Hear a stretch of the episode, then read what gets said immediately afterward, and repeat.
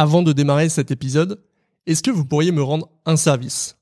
Si vous écoutez ce podcast sur Apple Podcast, Spotify, Deezer ou une autre application de podcast, vous avez sûrement un bouton qui s'appelle S'abonner ou suivre. Cliquez tout de suite dessus.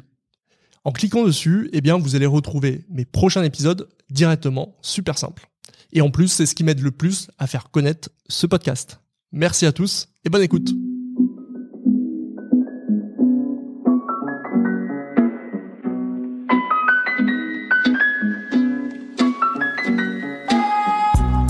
Salut à tous, bienvenue dans un nouvel épisode du journal d'un CIO. Je suis Maxime Piquet et je gère trois sociétés, Icreo, Radio King et Ocha.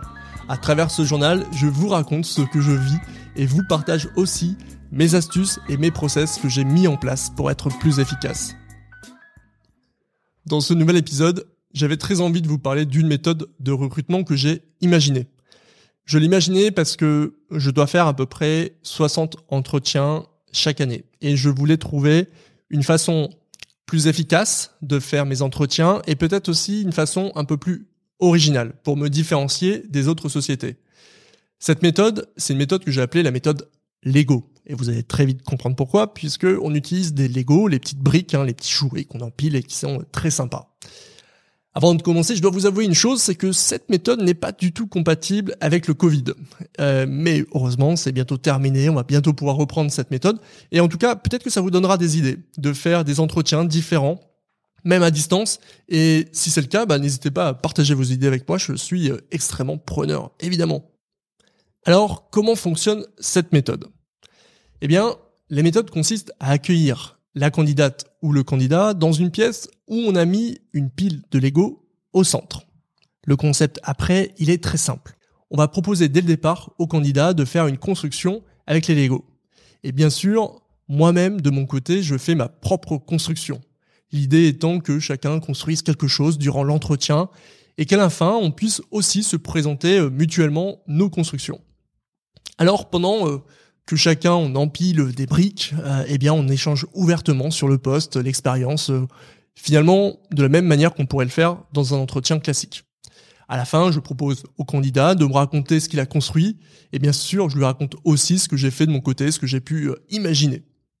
Voilà la méthode. Je vous avais prévenu, elle est extrêmement simple. Et pourtant, à mes yeux, elle a plein d'avantages que je vais vous donner, et vous me direz si vous la trouvez aussi intéressante. Le premier point, c'est que grâce à cette méthode, je vais me différencier de tous les autres entretiens que le candidat a pu faire. Bien entendu, un candidat ne voit pas qu'une seule entreprise. Et si vous, vous faites un choix, le candidat, lui aussi, va faire un choix. Il est donc essentiel de séduire le candidat pour lui donner envie de vous rejoindre. Et à travers cette méthode, bien qu'un peu rigolote, eh bien, je me différencie. Le deuxième grand intérêt de cette méthode, c'est que je marque immédiatement des points avec son entourage.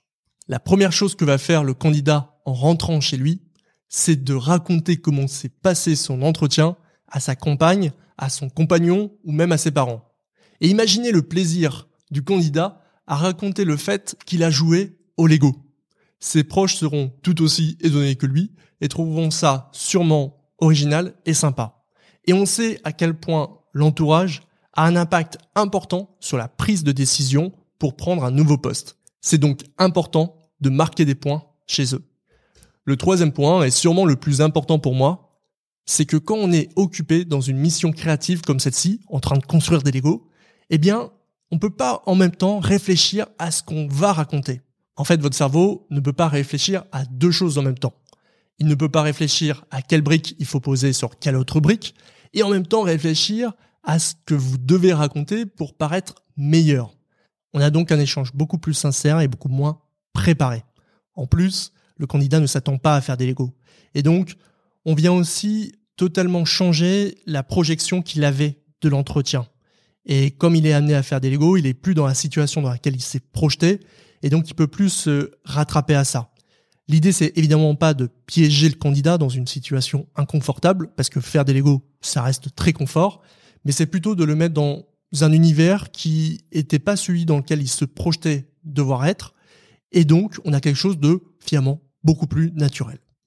Enfin, le dernier point, c'est que cette méthode permet de mettre tout le monde à l'aise. Les personnes qui sont même très timides ou stressées pendant un entretien, eh bien, elles vont pouvoir se concentrer tout simplement sur ce qu'elles construisent. Et donc, elles vont oublier tout le stress inutile de l'entretien qui sont souvent des parasites et qui nous empêchent d'avoir un échange euh, plus direct, plus sincère. Ah, et j'oublie aussi un dernier point positif, c'est que vous aussi vous construisez des Lego. Et c'est quand même beaucoup plus sympa de faire des Lego quand on fait un entretien.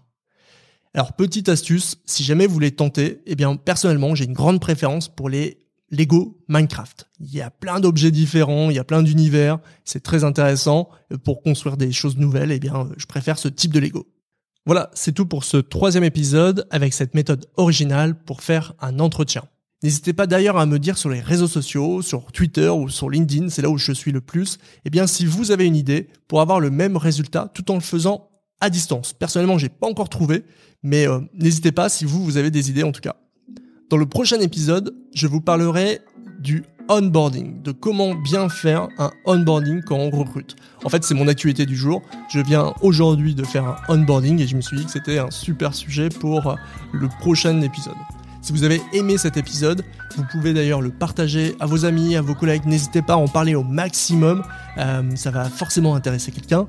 Et puis, euh, vous pouvez aussi me laisser une note 5 étoiles sur Apple Podcast, un message aussi sur mon compte Twitter ou LinkedIn pour me dire ce que vous avez pensé de ce nouvel épisode.